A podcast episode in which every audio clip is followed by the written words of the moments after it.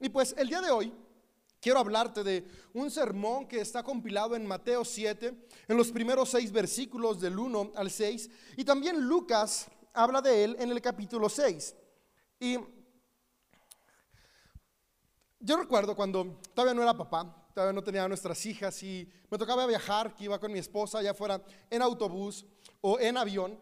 Cada vez que íbamos a abordar, a subirnos y veíamos que iba una familia con niños, era como de, no puede ser. Va a ser un viaje complicado porque los niños se cansan, se aburren y cuando pasa apenas un pequeño momento empiezan a llorar y no dejan de llorar y era muy frustrante y, yo recuerdo que siempre decía, es que, ¿por qué estos papás no, no hacen que sus hijos guarden silencio? ¿Por qué no hacen algo para que los que vamos sin hijos podamos ir viajando de una manera más cómoda? O también cuando íbamos al cine, me encantaba ir al cine y cuando íbamos mi esposa y yo, cuando aún no teníamos a nuestras hijas, eh, eh, siempre veíamos a una familia con niños, era como de, ah, esta película no la vamos a disfrutar porque va a haber niños corriendo, caminando, hablando, riéndose. Y, era como de, papás, ¿por qué no, no los controlan? O sea, habemos otras personas que queremos disfrutar la película y sus hijos e hijas no nos dejan disfrutarla. Y constantemente me la pasaba juzgando aquellos padres por no controlar a sus hijos recuerdo incluso, ¿no? Cuando me tocaba dar algún sermón y, escuchaba a algunos niños en el auditorio, era como de, no, no pueden guardar silencio por media hora. Y, la realidad es que no tenía la más mínima idea de qué es lidiar con pequeñas personitas, que es lidiar con niños. Y desde mi perspectiva, cero empática, era como de, debe ser muy simple. Lo que pasa es que no quieren hacer lo necesario para que sus hijos permitan que las demás personas estén cómodas sin escuchar sus gritos, sin verlos correr por todos lados o peor aún, sin escucharlos llorar. Sin embargo, hace cuatro años esa perspectiva cambió por completo. Cuando nació mi hija Eleonor, la mayor, pude darme cuenta que tener un hijo no es algo tan sencillo, implica eh, un gran esfuerzo y además implica relacionarte con una nueva personita que es autónoma. Los bebés no vienen con un botón de switch de on y off no puedes mutearlos, no puedes apagarlos. Están aprendiendo a experimentar este mundo, por lo tanto sus emociones y su energía eh, eh, es de una forma, podemos decirlo, incontrolable. Es parte de lo que están aprendiendo. Los niños gritan, los niños corren, los niños juegan y es normal. Pero antes de que yo fuera papá, no lo veía como normal y tendía a criticar mucho a estas parejas. Cuando fui papá de una hija, me di cuenta que no era tan sencillo. Pero cuando llegó Amelia Sofía, me di cuenta que dos hijos no, no, no se multiplica el caos. El caos se hace exponencial. Y entendí que no era que los papás que estaban en el cine querían arruinarnos la película. No era que las personas que iban con nosotros en el autobús o en el avión querían que nuestro viaje fuera incómodo.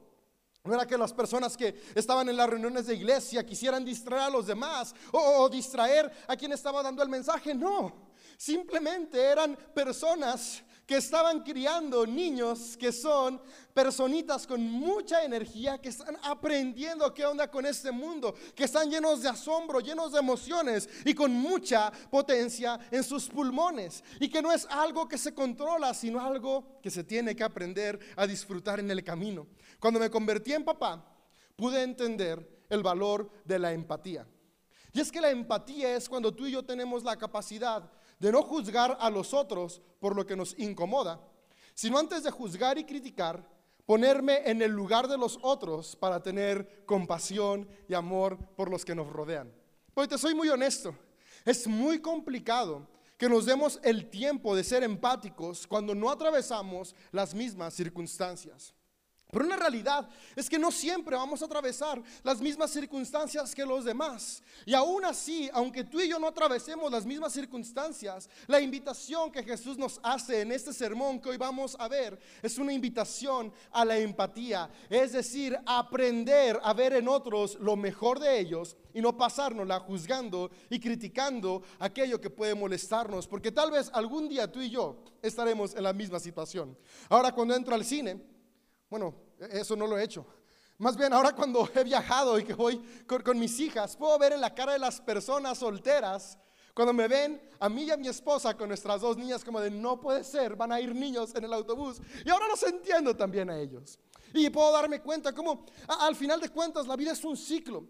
que si no aprendemos a ser empáticos, no aprendemos a, a, tener compasión por los que nos rodean, vivimos criticándonos y vivimos juzgando y vivimos destruyéndonos unos a otros. Sin embargo, Jesús vino a enseñarnos que hay una mejor manera de vivir. También me he dado cuenta que algunos de los programas de televisión que tienen más rating y algunas de las revistas que tienen más ventas, aún en aquellos boomers o, las primeras generaciones de millennials que todavía ven revistas, porque ya las más generaciones ya no las ven, ya todo es digital, pero, pero todo el contenido, incluso el digital, que tiene más views, es aquel contenido que está criticando y juzgando a otros. Programas de chismes, programas donde te enteraste lo que traía puesto, te enteraste lo que hizo con sus relaciones. Y, y, es que al final de cuentas, a los seres humanos nos encanta estar juzgando. Y un día yo me preguntaba, ¿por, ¿por qué nos gusta tanto criticar y juzgar a otros?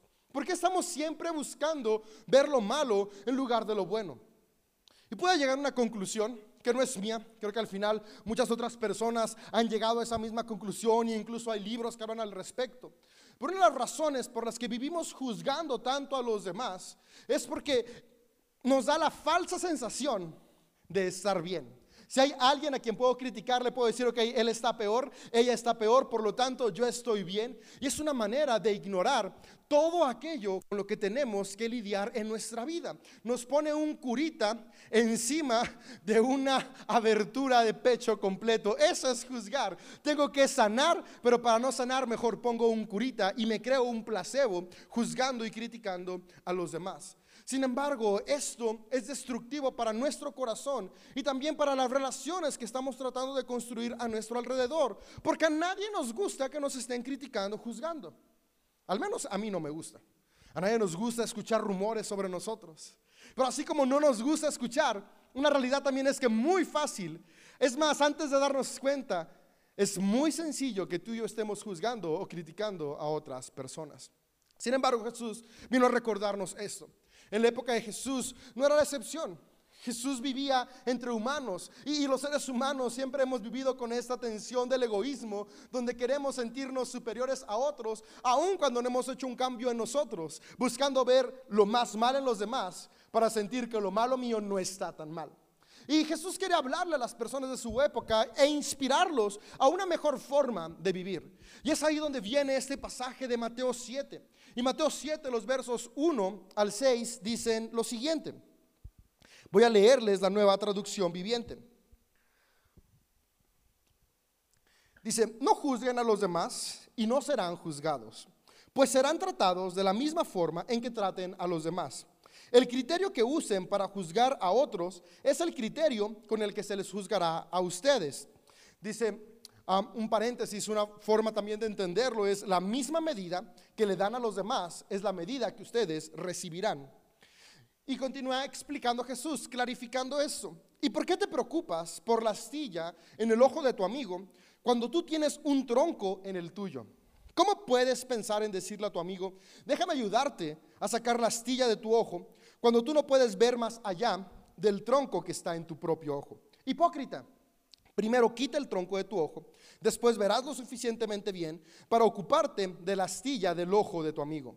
No desperdicies lo santo en la gente que no es santa, ni arrojes tus perlas a los cerdos que las pisotearán y luego se darán la vuelta y los atacarán. Aquí antes de cerrar quisiera leerte, cuando leemos esta parte, no desperdicies lo santo en la gente que no es santa, voy a llegar a su momento. Pero lo que nos dice en griego no está hablando de personas, dice no des lo sagrado a los perros. Y ahorita vamos a explicar toda esta parte porque creo que es importante para entender el corazón de Jesús. Sabes, en este mensaje Jesús está casi cerrando la presentación de sus ideas. Y a lo largo de los sermones de Jesús hemos podido ir viendo cómo cada ideal de Jesús es una inspiración y es un ánimo a que tú y yo vivamos movidos por amor. Y una de las cuestiones que tiene el amor es que el amor es empático. Y la empatía es esta capacidad que tenemos los seres humanos de ponernos en el lugar del otro, aunque no estemos experimentando lo mismo. Para antes de reaccionar o ejercer un juicio, poder entender la situación y desde ese entendimiento poder actuar con compasión. Esa es la empatía. Sin embargo, generalmente la empatía implica un trabajo en el cual tengo que detenerme. Y los seres humanos generalmente queremos correr. Y cuando queremos correr, lo primero que viene es el juicio, porque es más fácil. Para juzgar no tengo que hacer nada más que dar mi opinión de manera negativa. Para ser empático tengo que detenerme, tengo que escuchar, tengo que conocer y generar en mí compasión. Y la compasión siempre va acompañada de acciones. Y Jesús quiere animarnos a que tú y yo podamos pasar justamente de esta parte del juicio a la empatía. Porque el juicio termina destruyéndonos unos a otros. Fíjate, este mismo relato en Lucas, Lucas agrega algo importante. Lucas dice en el capítulo 6, en el versículo 39, ¿puede un ciego guiar a otro ciego? Dice, no, porque los dos caerán en una zanja. Justamente esta parte de puede un ciego guiar a otro ciego viene después de la enseñanza que Jesús da sobre la astilla, esto que acabamos de leer en Mateo. Porque esta es una realidad. Normalmente tendemos a enfocarnos en las debilidades de los demás porque no queremos lidiar con nuestras propias debilidades. Y cuando estamos enfocados en las debilidades de los demás, comenzamos a criticar, a juzgar, a ser agresivos y eso termina trayendo fricción a nuestras relaciones. Nadie quiere tener un amigo, una amiga que todo el tiempo te está juzgando, criticando. Siempre está este amigo, no amiga, que es como de, mm, qué bonita camisa, pero te hace ver gordo. No te lo digo por mala onda, pero, te lo digo porque te quiero, pero qué gordo te ves. O siempre está el amigo como de, mm, como que ese trabajo nuevo que tienes, como que no es lo mejor para ti. O sea, creo que sí no eres tan inteligente para algo mejor, pero, pero no es lo mejor para ti. Y así como que, que, que esos friegaqueditos que poco a poquito te están criticando, lastimando, a nadie le gusta estar cerca de esas personas. Pero me he dado cuenta que al final de cuentas, en ciertos momentos, todos nos convertimos en esa persona cuando no aprendemos a vivir movidos por empatía. Yo me he dado cuenta ahora que soy papá, cómo es muy fácil criticar las acciones de mis hijas. Y, recuerdo un día que Leonor estaba dibujando, yo estaba dibujando una muñeca y le estaba pintando la cara morada. Y mi primera reacción fue, Leonor, las caras no son moradas. Son rosas, son color carne, rosa, café, el, color que tú veas, porque ah, ah, ah, me encanta que ahora ya hay un color de crayolas que es colores de la piel y vienen todas las tonalidades de piel. Y, le digo, e, estos son los colores que van en la piel. Y ella fue, no papá, yo la quiero pintar morada. Y me di cuenta, ¿no? Como muy fácil me puse a juzgarla y no le pregunté por qué la estás pintando morada. Ella me respondió después de un momento, papá, es que lo que pasa es que tú no has visto la caricatura que yo veo. Y esta muñeca que estoy pintando en la caricatura es morada. Y yo así como de, ah, no me di el tiempo, me adelanté a juzgar. Y yo estoy seguro que eso en mi hija de tres años causó algo no muy agradable. Que su papá la estuviera juzgando en lugar de darse el tiempo de preguntarle por qué hacía lo que hacía.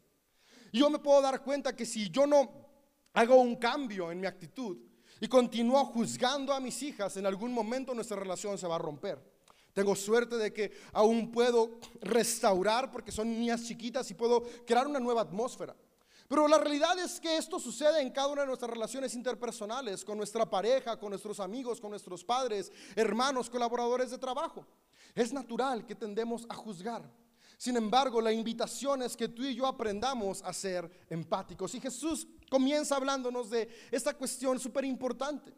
Y es que es cierto, estamos viendo los defectos en los demás y Jesús remata de una manera muy grande. Buscas la astilla cuando no te das cuenta que tú tienes un tronco. Y es que todos los seres humanos somos imperfectos. Todos tenemos algo que cambiar. Y eso a casi nadie nos gusta escuchar.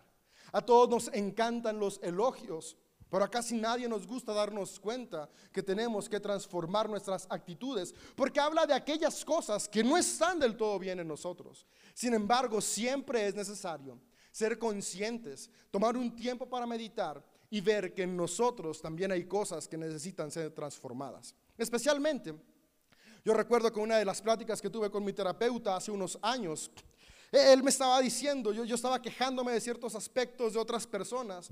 Y cuando terminé de quejarme, me dijo, oye David, ¿te has dado cuenta que esta queja que ahorita tú hiciste de, de las distintas personas son las debilidades en tu carácter de las que hemos estado hablando a lo largo de los meses de terapia? Y fue como de, es cierto.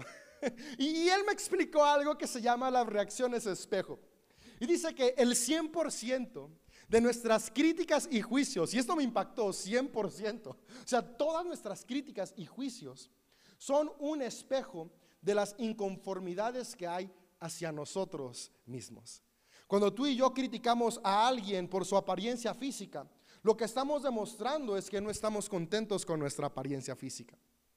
Cuando tú y yo criticamos a alguien por su economía, lo que estamos diciendo a gritos es no estoy conforme con mi economía.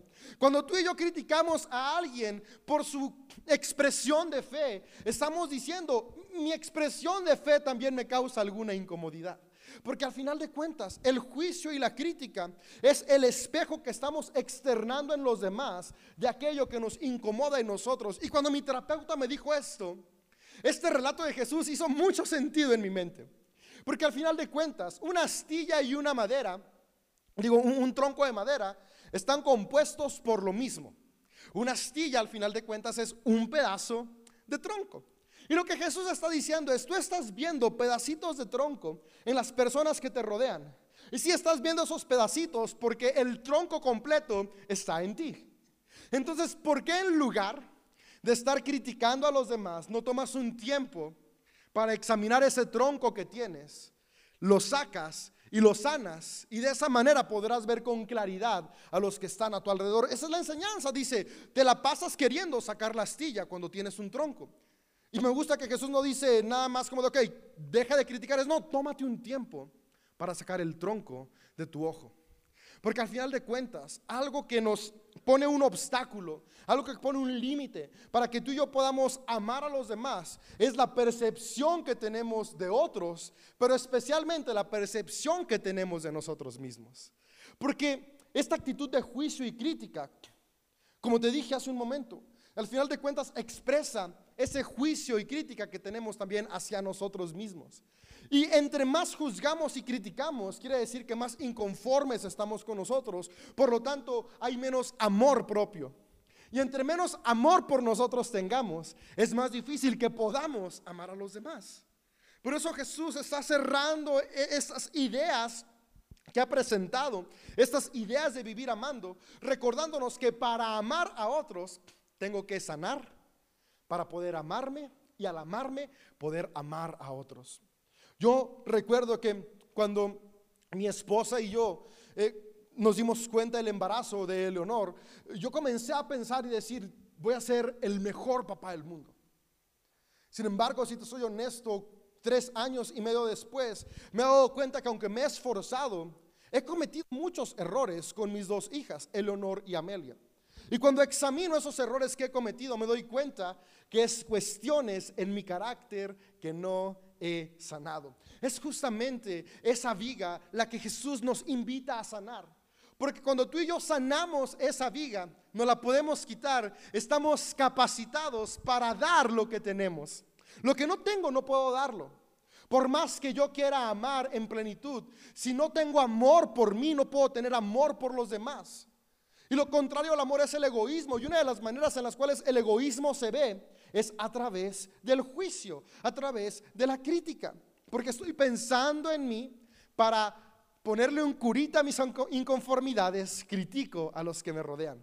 Sin embargo, la manera de vivir que Jesús nos invita es una manera de responsabilidad personal. Me encanta cómo lo dice Lucas. Lucas cuando está hablándonos de este sermón, dice una frase clave para tú y yo poder quitarnos el tronco de nuestros ojos. Dice en el verso 37, no juzguen a los demás y no serán juzgados. No condenen a otros para que no se vuelvan en su contra. ¿Ves? Al final de cuentas, cuando tú y yo no la pasamos juzgando a los que nos rodean, terminamos creando esta contienda entre otros. Terminamos poniéndonos en contra. Y después dice, perdonen a otros y ustedes serán perdonados.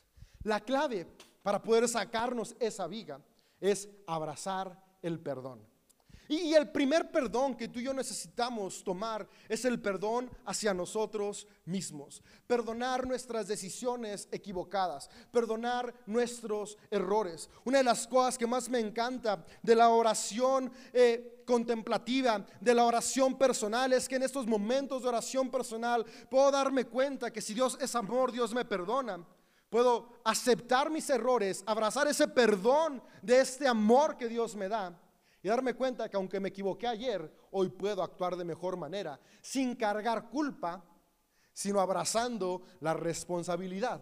Hace unos meses hablamos sobre ello, como el perdón e-, es este paso en el cual no ignoro el error, sino que cambio la percepción con la que estoy viendo este error. El domingo te hablé sobre la importancia de la mentalidad, cómo percibo lo que me rodea. El perdón es justamente eso, cuando percibo mis errores, no con culpa, sino con responsabilidad. Y la responsabilidad me lleva a actuar de una manera positiva, de una manera constructiva, de una manera amorosa con las personas que me rodean y conmigo mismo. El perdón es el primer paso para romper los ciclos de juicio y crítica que tenemos hacia otras personas. Poder entender que cada uno de nosotros somos seres imperfectos, pero que tenemos la capacidad de perfeccionarnos y ser transformados cada día de nuestras vidas. El hecho de que hoy tú y yo tengamos errores no significa que los tenemos que repetir por siempre. En ti y en mí está la capacidad de transformar nuestros pensamientos, de transformar nuestras reacciones y nuestras acciones para el día de mañana ser mejores personas. ¿Y cuál es la meta? Que podamos ser como Jesús. ¿Y cómo fue Jesús? Jesús fue alguien que vivió amando. Jesús, en lugar de dedicarse a juzgar a los demás, Jesús se dedicó a ver la bondad, a ver el propósito y el futuro en cada persona que le rodeaba. Qué diferentes serán nuestras familias si en lugar de estar juzgando a los miembros que la integran, estamos animándolos y empoderándolos con nuestras palabras. Qué diferentes serán nuestros trabajos si en lugar de estar juzgando a nuestros colaboradores o a nuestros empleadores, estuviéramos hablando palabras de afirmación a quienes nos rodean. Qué diferentes serán nuestros grupos de amigos si en lugar de pasarnos la cena criticando a los que no son de nuestra bolita, nos la pasáramos generando ideas que pudieran construir mejor nuestra sociedad. Sería increíble. Sin embargo, no podemos hablar lo que no tenemos. Si no me construyo a mí, si no me amo a mí, no puedo amar a los demás. Y la mejor manera de amarnos es abrazando el amor que Dios tiene para cada uno de nosotros y de nosotras. En este pasaje Jesús nos está invitando justamente a eso, a abrazar la empatía y el amor.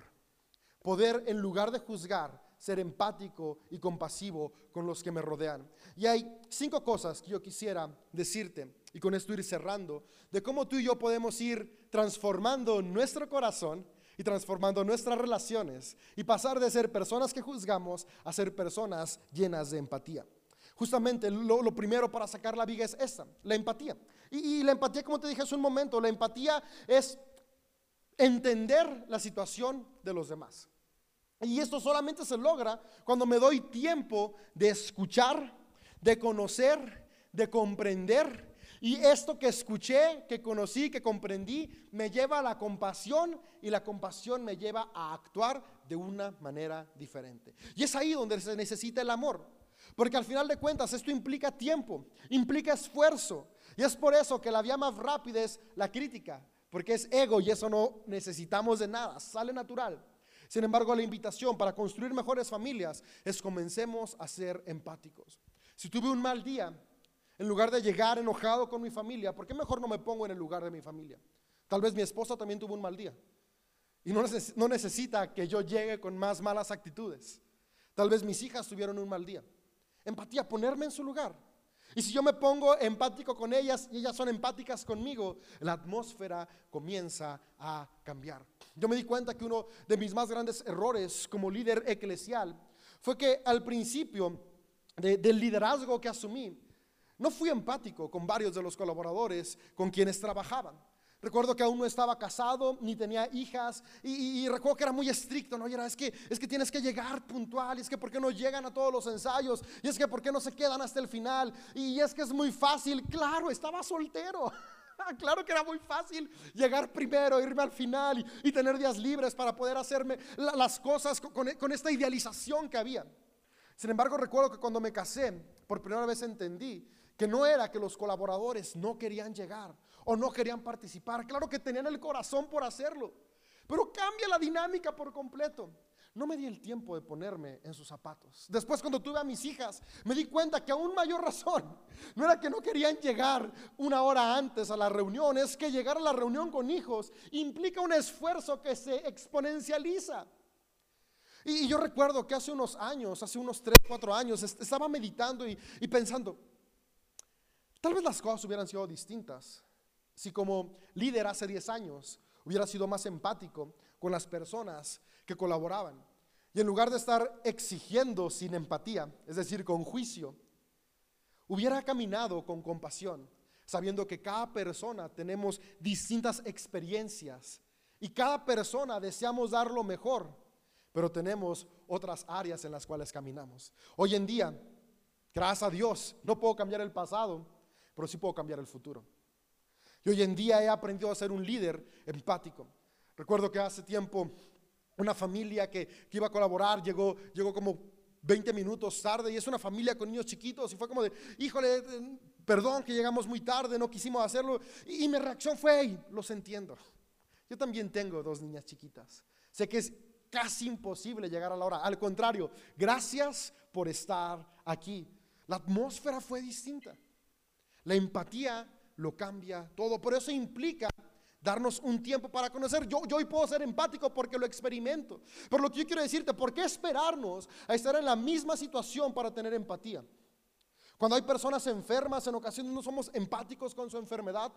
Tal vez jamás tendremos su enfermedad, o tal vez sí, pero ¿por qué esperar a atravesar la misma circunstancia crucial para poder tener empatía por quien nos rodea? Sabes, la, la clave no está en atravesar o experimentar lo mismo sino en darnos tiempo para escuchar, conocer y conectar con lo que están atravesando las personas a nuestro alrededor. La empatía lo que requiere es tiempo y el tiempo se da cuando hay amor. ¿Por qué el día de hoy no comenzamos con ese paso? Y para romper los ciclos de juicio, para sacarnos esta viga, comenzamos a escuchar a las personas que nos rodean, iniciando con tu familia, tu esposa, esposo, tus hijos e hijas, tus padres, tus hermanos tus amigos, tus compañeros y con quienes colaboras en las distintas áreas. La segunda cosa para sacarnos la viga es la humildad. Y es que esta es súper importante. Tendemos a juzgar justamente por esta razón. Queremos ponernos por encima de los demás. ¿Recuerdas? E, e, el juicio, la crítica es este curita. Curita que me hace sentir que si yo critico a los demás y veo los errores de otros, mi error es más chiquito y si su error es más grande, estoy mejor. La, la vida no es una competencia de quién es más bueno, quién es más malo, ¿Quién tiene más? ¿Quién tiene menos? No. Justamente uno de los problemas de la sociedad es que hemos hecho de la vida una competencia y en la competencia siempre hay perdedores. Y eso es muy triste. La vida es un trabajo en equipo. Y en equipo no unos pierden y otros ganan. En equipo todos avanzan. Y esta es la humildad. La humildad es cuando veo que todos y todas tenemos el mismo valor. Por lo tanto, yo ya no necesito criticar para sentirme más. Yo puedo ser una persona que ve lo bueno porque no necesito que alguien esté peor que yo para sentir que valgo. Porque me doy cuenta que mi valor no radica en lo que hago, sino en lo que soy. Y todos y todas somos hijos e hijas de Dios. Humildad, humildad saca vigas de los ojos. Otra cosa importante, la autoevaluación. Y esta es crucial, por eso la dejé en medio. Porque es importante la empatía, es importante la humildad en mi relación con los demás, pero para poder sacar todo aquello y sanar y, poder tener un corazón que ama, necesito sanar aquello que me lastima. La autoevaluación es súper importante. Darme cuenta qué cosas de mi carácter tengo que cambiar. Una clave, algo que te va a ayudar mucho es puedes hacer una lista de cuáles son las 10 cosas que más has criticado en este mes. Eh, estamos iniciando septiembre, entonces puedes pensar en agosto. ¿Cuáles fueron las 10 cosas que más critiqué? Y de acuerdo a la psicología, como funcionamos como un espejo, esas son las 10 cosas en las que puedes trabajar en tu carácter y en tu persona. ¿Criticaste la apariencia física de alguien más? Proponte en septiembre, voy a autoevaluarme. Y en lugar de criticar, voy a trabajar en mi apariencia física. Tal vez es la forma en la que te vistes, tal vez es, eh, es tu peso, tal vez es cómo te peinas. Yo no sé qué sea, pero en lugar de estarlo viendo en los demás, autoevalúate y cambiémoslo juntos. La autoevaluación nos va a permitir darnos cuenta que el cambio comienza en nosotros. Una realidad muy grande es que tú y yo no podemos cambiar a nadie. Y ese es el problema del juicio. El juicio lo emitimos para querer cambiar a los demás. Verdad es que nadie tenemos el poder de cambiar a ninguna otra persona. A la única persona que tú y yo podemos cambiar es a nosotros mismos. Por eso Jesús dice, sácate la viga de tu ojo. No dice, saca la viga del ojo de tu amigo, de tu amiga, es saca la viga de tu ojo. Después, la cuarta parte, el perdón, fundamental. Lo, lo hablé hace un momento, necesito perdonarme. Una vez que me evalúo, cuando me evalúo me voy dando cuenta de aquellos errores. Cuando te des cuenta de tus fallas, amigo, amiga, no cargues culpa. Perdónate y abraza la responsabilidad. ¿Has criticado al compadre que le va bien económicamente? Que es muy fácil, anda en malos pasos seguramente, por eso ya compró coche nuevo. E, e, ese es un juicio que, está hablando que no estás conforme con tu posición económica o, estás enojado porque hoy no tienes un coche nuevo. Autoevalúate y en lugar de inventar fantasías negativas al compadre, mejor ve cómo tú puedes hacer mejores presupuestos. ¿Cómo puedes ser más responsable financieramente? O sea, no, no cargues culpa y no digas, ah, por 30 años he sido una persona irresponsable con las finanzas. No, no, no. Es, ok, por 30 años fui responsable con las finanzas. Hoy, ¿qué puedo hacer? Responsabilidad, avanzar, cambiar. Y eso es el perdón. Perdonarte es asumir responsabilidad, pensar acciones positivas y constructivas para tu futuro. Y por último, para sacarnos la viga está la colaboración. Aunque yo no puedo cambiar a los demás, sí los puedo inspirar. Y por eso me llama mucho la atención cómo Jesús cierra diciendo, después de que te sacas la viga, ahora sí ayuda a tu amigo a sacarse la astilla. Y te fijas cómo lo pone. No dice ya que te la sacas tú la viga, ayuda a tu amigo a sacar la viga. Cada uno tenemos nuestras vigas y solo nosotros podemos sacarla. Pero sí podemos contribuir con una astillita en alguien más siempre y cuando tengamos visibilidad. No puedo cambiar a otros, pero sí puedo inspirar a otros. Puedes decir, David, pero en mi familia hay caos. Si, yo empiezo a ser empático, si yo empiezo a ser humilde, si yo tengo control propio, si yo amo, pero los demás no aman, los demás me critican y me juzgan, empieza hoy. Puedes inspirar y tu actitud puede cambiar la atmósfera en los lugares que estás. Juntos es mejor. Si tú y yo estamos sanos, podemos inspirar a otros a ser sanos. Pero primero tenemos que dar el primer paso. La invitación que Jesús nos hace a no juzgar a otros lo sintetiza muy bien en Mateo 7:12, donde habla de la regla de oro. Lo que quieres que te hagan, hazlo tú también a los demás. Tú y yo, nadie queremos vivir siendo juzgados y criticados. ¿Por qué tú y yo vamos a vivir juzgando y criticando a los demás? Nadie queremos vivir siendo oprimidos. ¿Por qué vamos a vivir oprimiendo a los demás? Nadie queremos vivir siendo excluidos. ¿Por qué vamos a excluir a los demás? Esta invitación que Jesús nos hace a vivir amando es amo a los demás porque me sé amado. Y si todos tomáramos esta perspectiva, podríamos transformar nuestro entorno. ¿Sabes qué? Me gusta como Jesús dice en Lucas 6:36, dice, digo 6:40, perdón, los alumnos no son superiores a su maestro. Y es que Jesús está enseñando. Hey, ustedes aún no son superiores a mí. Pero fíjate lo que dice después Jesús. Pero si el alumno completa su entrenamiento, se volverá como su maestro. ¿Cuál es este entrenamiento? Justamente vivir amando. Eso me encanta, como Jesús dijo, mayores cosas de las que yo hice ustedes harán. Y es que en ocasiones nos vamos a, otras partes y, estamos pensando en cosas eh, que, que, están en el rango de la fantasía y vamos a caminar en el agua y de una pizza vamos a hacer 100 pizzas. No, no, no. Jesús decía, si aprenden a amar el amor que yo hice con las personas, si, si yo solo amando transformé un entorno, imagínate 12 personas amando 20 personas amando, 100 personas amando, mayores cosas harán. Me encanta como en Lucas Jesús dice, no juzgues, no critiques, con la misma medida que midas serás medido. Y, dice, den y reciban. Lo que den a otros les será devuelto por completo, apretado, sacudido, para que haya lugar para más, desbordante y derramado sobre el regazo. Este verso muchas veces se ha usado para las finanzas, pero si vemos el contexto, Jesús no estaba hablando de dinero, Jesús estaba hablando de actitudes, estaba hablando del amor, porque el amor es exponencial. Si tú hoy das amor a los que te rodean, vas a cosechar amor en tu entorno. Familias pueden cambiar si cambiamos el juicio por la empatía, si dejamos la crítica por las palabras de empoderamiento, si cambiamos la negatividad por el amor que Jesús nos ha llamado a compartir no solo con nuestras palabras, sino también con nuestras acciones. Dice Mateo, cuando Jesús termina todos sus ideales de acción, todo esto que hemos estado viendo en estas semanas. Porque hoy estamos cerrando con, los ideales de Jesús. El, próximo domingo estaremos viendo cómo, cómo son los frutos de los seguidores de Jesús, que es una parte importante. Pero esos frutos son parte de vivir amando. Por eso con esto cierra, cierra Jesús. ¿Qué, haces? ¿Qué amas?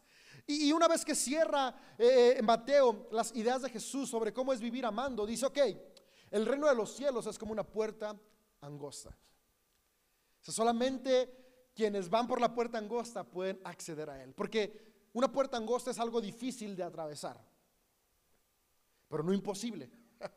difícil, pero no imposible. Porque el reino de los cielos es una familia donde hay amor. Una comunidad de fe donde hay amor. Una empresa donde hay amor. Y el amor implica trabajo y esfuerzo. Queremos ver el reino de los cielos. Atravesemos esa puerta angosta que no es inalcanzable, solo requiere esfuerzo. Vivamos el cielo en la tierra, siendo hombres y mujeres que vivimos con amor. Hoy tú y yo podemos ser esas personas que traen el reino de los cielos a nuestra familia. Hoy tú y yo podemos traer el reino de los cielos a nuestros entornos.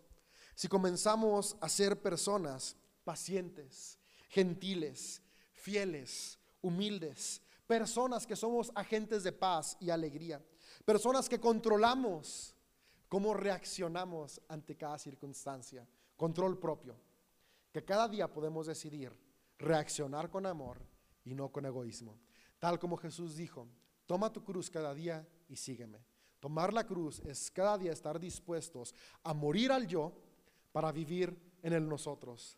Estoy dispuesto a amarme a mí para amar a los demás. Estoy dispuesto a enfocarme en mis errores para sanarlos y desde un corazón sano compartir ese amor a los que me rodean. Vamos a ser agentes de cambio, que traigamos el reino de los cielos de amor, gracia a nuestras familias, a nuestra ciudad, a nuestra iglesia, a nuestra nación.